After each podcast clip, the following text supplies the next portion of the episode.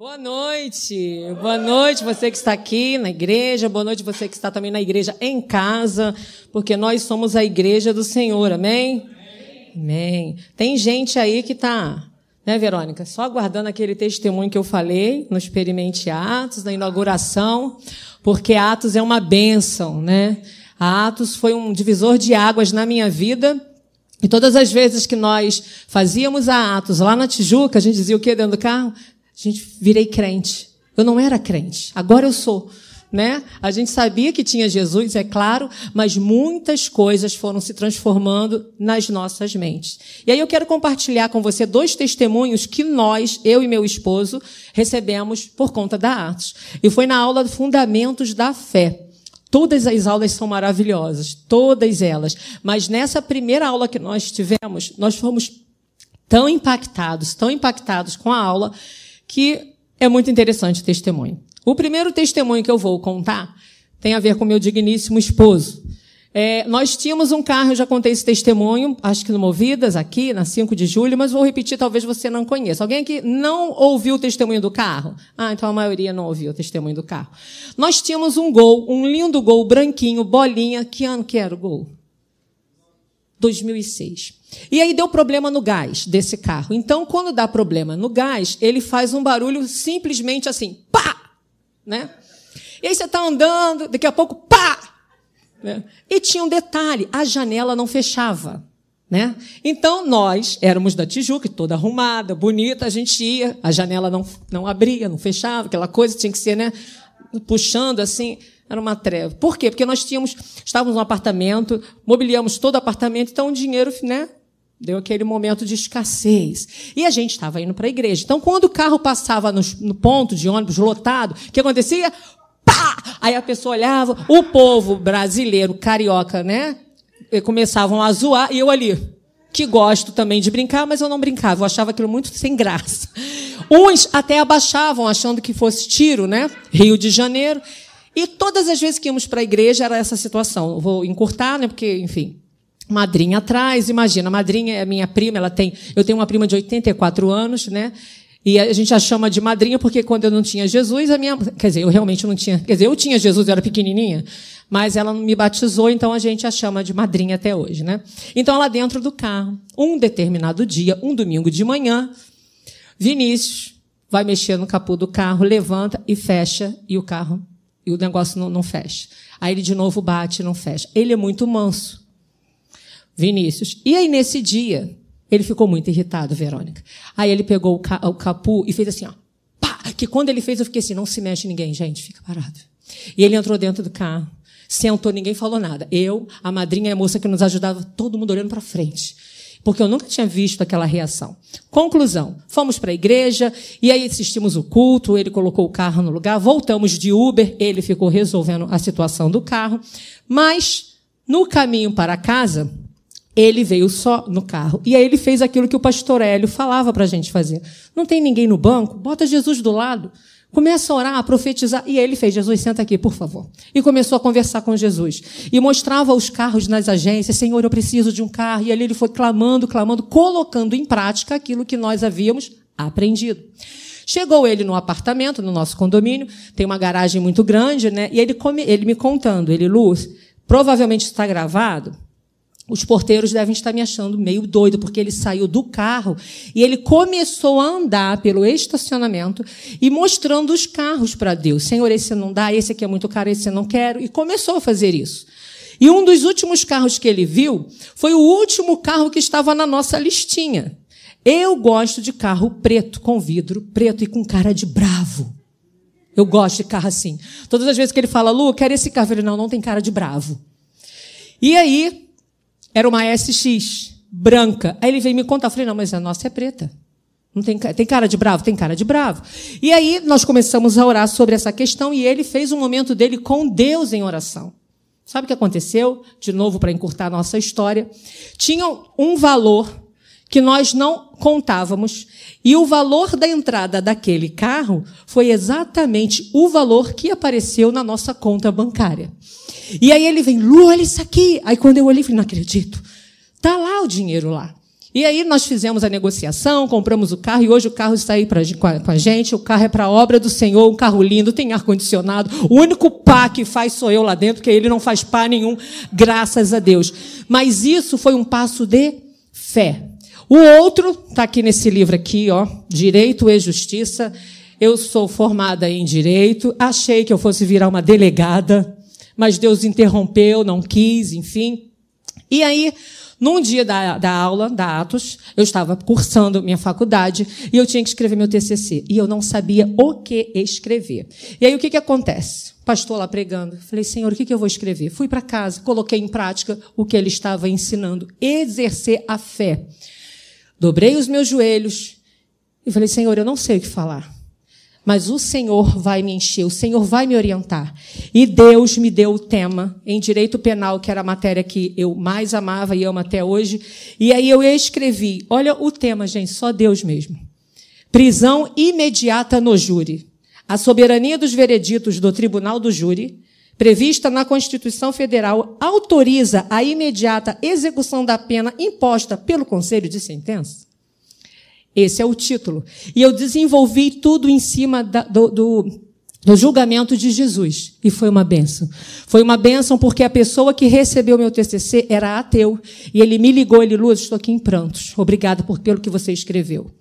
E aí, o meu TCC foi publicado e está dentro deste livro para a honra e glória do Senhor Jesus. Então, eu fechei com chave de ouro, não porque eu sou maravilhosa, inteligente, nada disso, mas porque Deus nos capacita. É Deus quem faz. Então, assim, outros mais testemunhos ainda irei contar aqui. Não é a Atos que nos transforma, é o conhecimento dado através da Atos que transforma a nossa mente. Você, quando justificado em Jesus, eu falei aqui na inauguração da Atos, quando nós somos justificados em Jesus, o diabo não pode roubar isso mais de você, Mariette. Mas ele pode roubar, ou pelo menos tentar roubar a consciência daquilo que você se transformou. E nós não podemos deixar isso acontecer. Bom, a minha aula fala a respeito de adoração. Vida de adoração. E o que é uma vida de adoração? Eu tenho que me acostumar com isso aqui. Vamos lá. Ixi, é para cá? Para onde eu aperto? Tá ligado? Não, que legal. Espera aí. Ligado fica verde. Agora liguei. Gente. Ah, foi. Oh, aleluia. João, no livro de João, Evangelho de João, no capítulo 4, versículos 23 e 24, tem uma história fantástica. Uma mulher samaritana, que nós nem sabemos o nome dela, e ela conversa com Jesus. Na verdade, ela conhece aquele homem judeu que estava ali sentado e vem assim: Mas vem a hora e já chegou, isso é Jesus dizendo, em que os verdadeiros adoradores adorarão o Pai em espírito e em verdade, porque são estes que o Pai procura para seus adoradores. Deus é espírito e importa que os seus adoradores o adorem em espírito e em verdade. Se você conhece o texto, esta mulher, quando chega para beber água ali, Rita, ela acha estranho aquele homem judeu conversando com ela e ele revela para ela, ele chama para que ela traga o seu marido. E ela diz o quê?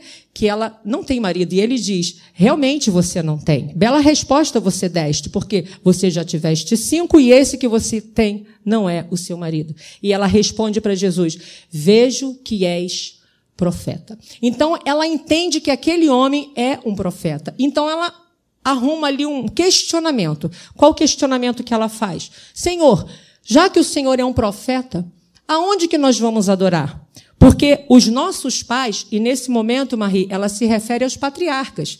Os nossos pais dizem que o local de adoração é aqui nesse monte. E aquele lugar onde ela estava era o poço de Jacó. Então ela se refere a esses patriarcas. E Jesus olha para ela e dá essa resposta. Mas vem a hora e já chegou, que nem aqui e nem lá. Eu procuro adoradores que me adorem em espírito e em verdade.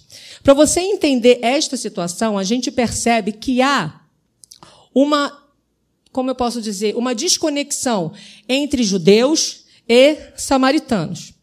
O povo de Israel, para você entender, era constituído de doze tribos, as doze tribos de Jacó. Dessas doze tribos, duas tribos foram separadas. E dez tribos foram para o outro lado. Dez tribos ficaram na região, na tribo é, é, do norte, Reino do Norte.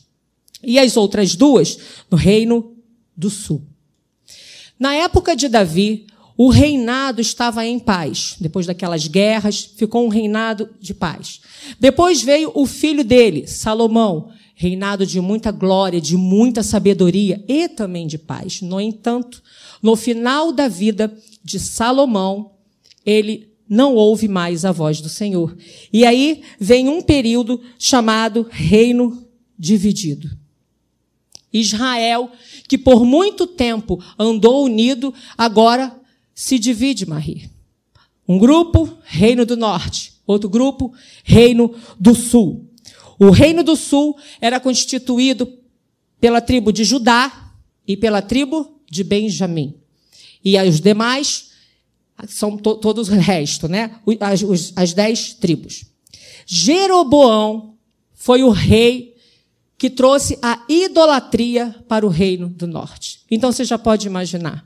Deus o coração de Deus, um Deus santo, que queria se relacionar com seu povo, agora ele se depara com um reino dividido. E depois, no reino, o rei Acabe, ele transforma Samaria na capital de adoração. Então, esse povo que está, que era o povo de Israel, né? As dez tribos adoram em Samaria e os outros adoram em Jerusalém. E aí vem o juízo de Deus, Moisés. Qual foi o juízo de Deus? O povo do reino do norte, eles foram. Só um minutinho, deixa eu botar aqui. Cadê, cadê, cadê? A Síria tomou conta desse lugar. E eles tinham uma, uma identidade. A Síria, ela queria tirar totalmente a cultura daquele povo. Eles trabalhavam dessa maneira. Eles não tinham a definição de globalização como nós temos hoje. E eles começaram a transformar esse povo em um povo idólatra, uma linguagem diferente. Enquanto que o reino de Judá, eles foram para Babilônia. Vocês lembram de Daniel? E eles foram cativos para Babilônia. E isso eu estou contando muito rapidamente, porque tem muita história por debaixo disso aí, nesse pano de fundo. Quando o povo de Judá retorna, quando esse reino retorna, eles encontram um povo de Samaria totalmente diferente daquilo que agradava ao coração do Senhor. Por isso que essa história acontece aqui. Agora você consegue. Opa! Todo mundo passa por isso, né, gente? Agora sou eu. E aí tem essa confusão naquele lugar. E aí eu quero te perguntar: qual é o lugar da adoração? Era isso que ela queria saber. É em Samaria? É em Jerusalém? Qual é a forma? Existe uma forma? E aqui eu coloquei assim, ó, a bênção não está determinada em um pedaço de terra hoje. No entanto, já esteve restrito. Era de fato Jerusalém. Mas agora não mais. O nosso corpo recriado, isso é maravilhoso, é o santuário de Deus. A Bíblia diz que Deus ele é espírito. Só quem é espiritual consegue adorar o Senhor. É um espírito recriado, é o santuário de Deus. A verdadeira adoração a Deus é em espírito, pois ele é espírito. A localização geográfica da perfeita adoração ao Pai está em um coração rendido a Ele em amor e submissão. Esta é a verdadeira adoração. Muitas pessoas confundem isso, achando que esse momento aqui, do, do, ministrar louvor, de cantar, de adorar. Esse, ah, eu estou chegando agora, pelo menos eu vou pegar a palavra, pelo menos eu vou pegar o louvor. Todo culto é um momento de adoração. Jesus, quando ele morreu e ressuscitou, na verdade, quando ele morre, há uma voz no céu. Mas acontece algo também no santuário, que diz que o véu do templo se rasgou. E ele não se rasga de baixo para cima, ele se rasga de alto, de cima para baixo. E Flávio Joséfo, ele diz nos seus estudos que o, o, véu ele era tão grosso, tão grosso, tão grosso, que nenhum ser humano era capaz de rasgar. Então, quando Jesus responde, olha que interessante, Marie, Jesus não faz um congresso para dar essa informação tão valiosa para aquela mulher. Jesus ele fala com aquela mulher, uma única mulher, que aquele lugar de adoração seria transformado para um coração contrito, cheio do Espírito Santo. Eu me emociono com isso porque eu amo essa parte da palavra. Você ter um coração contrito. A Bíblia diz que em Efésios 1 que nós fomos criados para o louvor da glória de Deus. Não há ser humano na terra feliz, completamente déquio, se ele não adora Deus. Nós fomos criados para adoração. Aí eu te faço uma pergunta: a quem estamos adorando? Porque se nós fomos criados para adoração, a gente pode adorar alguém ou alguma coisa. E o que é que está no lugar que foi criado no seu coração para adorar? Nós podemos adorar a Deus o tempo todo. Adoração é serviço, existe uma palavra. Eu já até falo aqui com o pessoal do louvor, né? Avodá. Avodá em hebraico significa trabalho, exatamente trabalho, serviço. Se nós fomos criados, como diz lá em Efésios, para o louvor e a, pensa nisso. Você foi criado para o louvor e glória de Deus. Para isso que você foi criado. Medita nisso. Eu fui criado para louvar, para adorar ao Senhor. O que a gente faz aqui é simplesmente cantar, claro, adorar ao Senhor, mas é reflexo de uma vida, como estilo de vida lá fora, na minha casa, na faculdade, no banheiro, quando ninguém vê, com o celular na mão. Tudo que eu faço é adoração. O meu vocabulário. Aqui na igreja é muito fácil a gente viver uma vida de aparência, levantar as mãos, chorar, dobrar os joelhos, cantar, mas só Deus conhece o seu coração. É quando ninguém vê que nós adoramos. E é isso que o Senhor Jesus fala para essa mulher. Outro texto interessante, eu não vou ler com você, mas está lá em Atos 7, 44 e 48, quando Estevão está para ser apedrejado. Gente, ele faz um relato lá do tabernáculo, ele vem descendo, descendo, e depois ele diz que o Senhor não é adorado por qualquer lugar em lugar, o, o, altar do Senhor é no seu coração. E quando ele já está partindo, ele abre os olhos, ele vê Jesus de pé, o recebendo em glória. Paulo e Silas, presos na prisão, começam a adorar aonde? Dentro da prisão. E o poder de Deus se manifesta.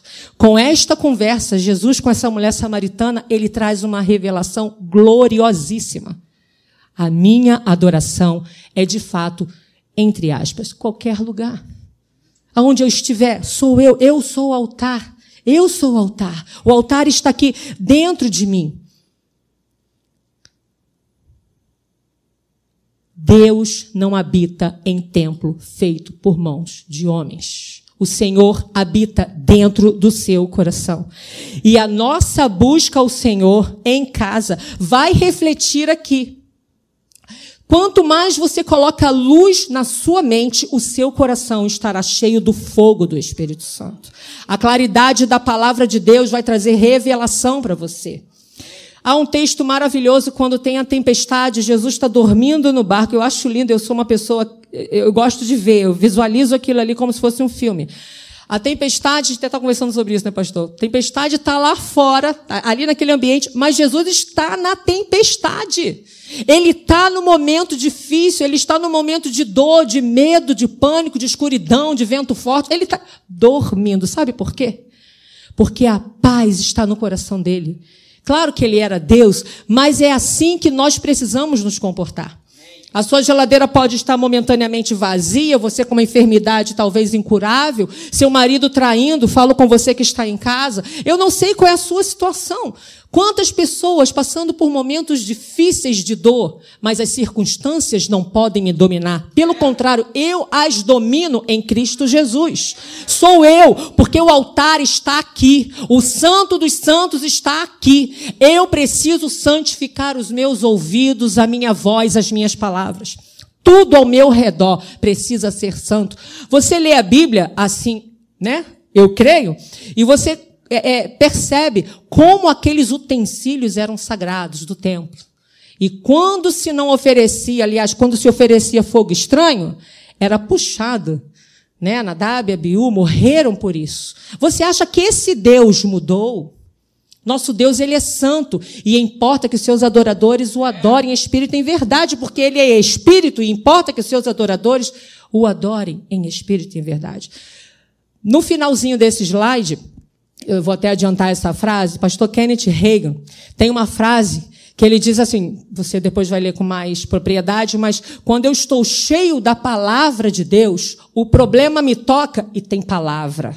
Quando eu estou cheio da palavra de Deus, a enfermidade vem e eu lanço a palavra e ela bate em retirada. Quando eu estou cheio da presença de Deus, cheio da palavra, pautado, a adversidade pode vir, você pode chorar, você pode sofrer, você pode chorar e muito, Idéquio.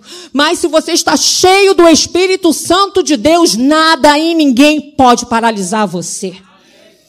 Como pode, às vezes, nós vermos cristãos e crentes, porque há essa diferença de cristão para crente, cabisbaixos a gente pode se entristecer? Sim, mas eu não posso abraçar a tristeza. Eu nunca vou esquecer uma mensagem do pastor Léo, lá na Tijuca, dando a mão um sentimento. Vem, sentimento. Esse é o crente, e não sentimento. Não, sou eu que comando em Cristo Jesus, afinal de contas, eu sirvo a um Deus poderoso. Então, no seu trabalho, a situação está difícil? Ah, vou dar. Adoração é serviço. Eu adoro a um Deus vivo. Honras e glórias a Ele. E deixa eu correr aqui, que o tempo é escasso. Mas na Atos você aprende isso. Né? É uma aula. Eu não estou pregando, estou te dando uma aula. Os pastores não pregam, estão dando aula. Mas a aula é também uma pregação. Você coloca em prática, a sua vida é uma pregação. Você é a Bíblia daquele que ninguém lê, de quem não lê a Bíblia. Então, por isso que nós precisamos entender que nós somos o templo da adoração. E aí, Aquela mulher pergunta: qual o monte que eu devo adorar? Muito provavelmente ela estava se referindo ao Monte Gerezim ou ao Monte Ebal, onde eles proferiram a bênção e a maldição, respectivamente. A mulher, ela queria saber onde eu vou adorar. Tem muita gente procurando. Na minha época, pastor, eram esses nomes. A mulher do coque, né? A vovó Doquinha, a, né? essas vovozinhas. Enfim, é, é, são bênçãos, mas assim, às vezes nós queremos ir em vários lugares procurando Deus, porém Deus está no seu coração. Às vezes, ah, porque a igreja, a, a, a, o louvor hoje foi água. Né? Eu vim de um lugar que as pessoas falavam que foi água de salsicha. O louvor hoje foi água de salsicha. Então, água de salsicha está você. Porque a adoração vem do seu coração.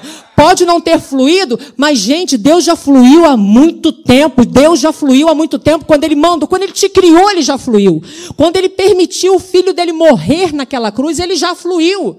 E dá vontade de ficar parado? Eu não, por isso que eu grito, eu danço, eu pago mico às vezes aqui. Porque às vezes eu olho interesse gente, como é que pode?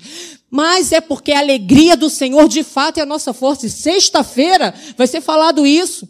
Você precisa ser um dínamos, uma mulher e um homem cheio da presença de Deus, porque você é o altar de Deus, você carrega a arca da aliança, você carrega todos os tesouros do Senhor no seu coração.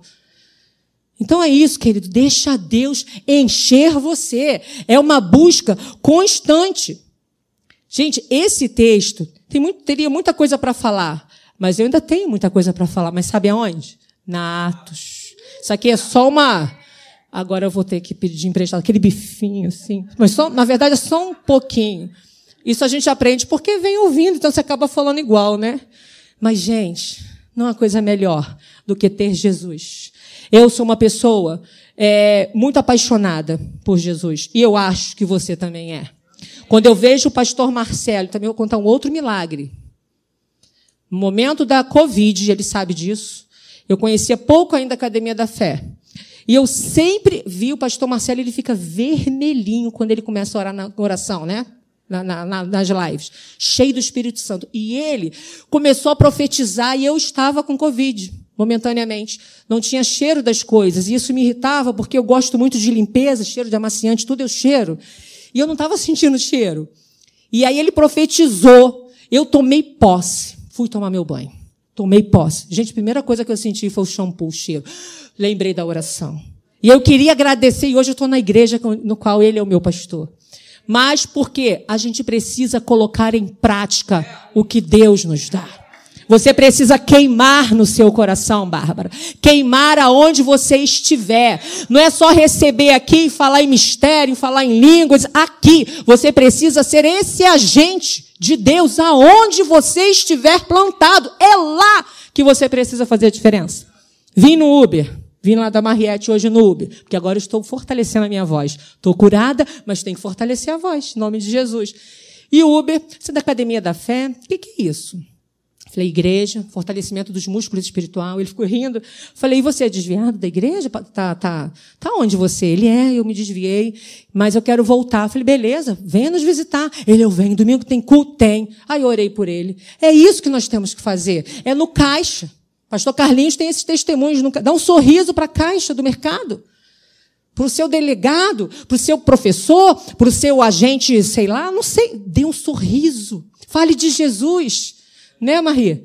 Marie está sendo usada para falar de Jesus para o médico que me acompanhou, para ele ver que a ciência é de Deus, mas que Deus comanda a ciência.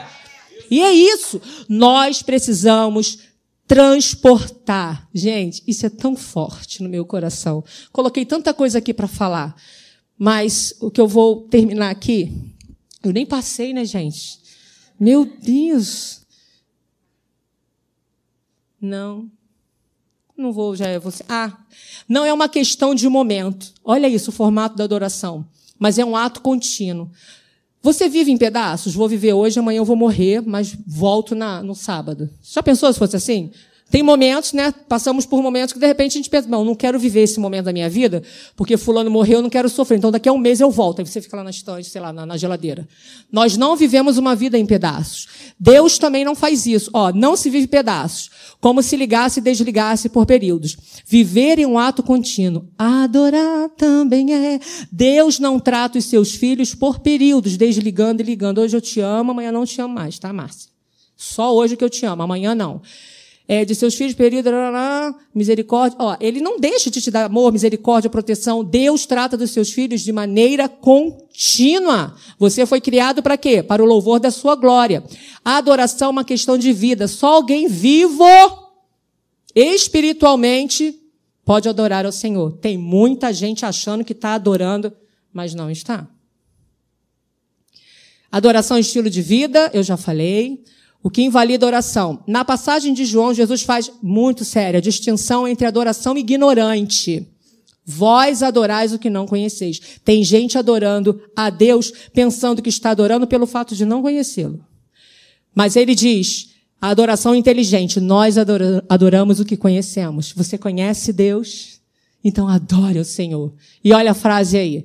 Absorva a palavra até que você fique tão cheio. Olha isso, que se for tocado em algum lado por qualquer problema, a palavra aparece. Se você for tocado por perseguição, a palavra aparece. Se você for tocado por provas e provações, a palavra aparece.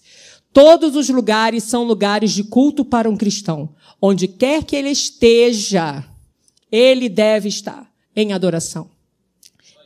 E finalizando, obrigada, Meire. E finalizando, eu já passei por momentos muito difíceis, mas em todos eles, Deus nunca me abandonou. Passei momentos de estar sozinha, passei momentos de escassez, passei vários momentos. Mas, ó, e momentos de caverna. E eu sempre falo isso. Na caverna entram muitas pessoas. Entram pessoas que querem ver o que está acontecendo com a Rita, só para observar. Existem aqueles que vão levar um pouquinho de alimento e água para você, mas existe um que fica com você o tempo inteiro, que é Jesus. Essa é a diferença. O altar é você, a adoração é você. Então saia daqui, ó, levando o altar. Você é altar. Você já imaginou isso dentro de você, o que você lê que era o altar? Que potência você vai ser nas mãos de Deus? E é isso. Que Deus abençoe a sua vida santuário do Espírito Santo, santuário de Deus. E ó, olha, para para pensar, experimente Atos. Experimente Atos. E eu lembro do livro de Atos. Experimente Atos. Experimente o que aqueles apóstolos viveram. Experimente, porque ó, eu estou experimentando, já experimentei e ó, em breve eu vou contar um milagre. Ah, ainda tem a voz, né? Alguns sabem, milagre geográfico. Em breve eu vou contar esse milagre, porque é milagre. Eu preciso desse milagre. E eu creio. Se Deus me der, é milagre. E se Ele não me der, é milagre também, porque o maior milagre Ele já fez por mim. Deus abençoe você em nome de Jesus. Amém, pastor?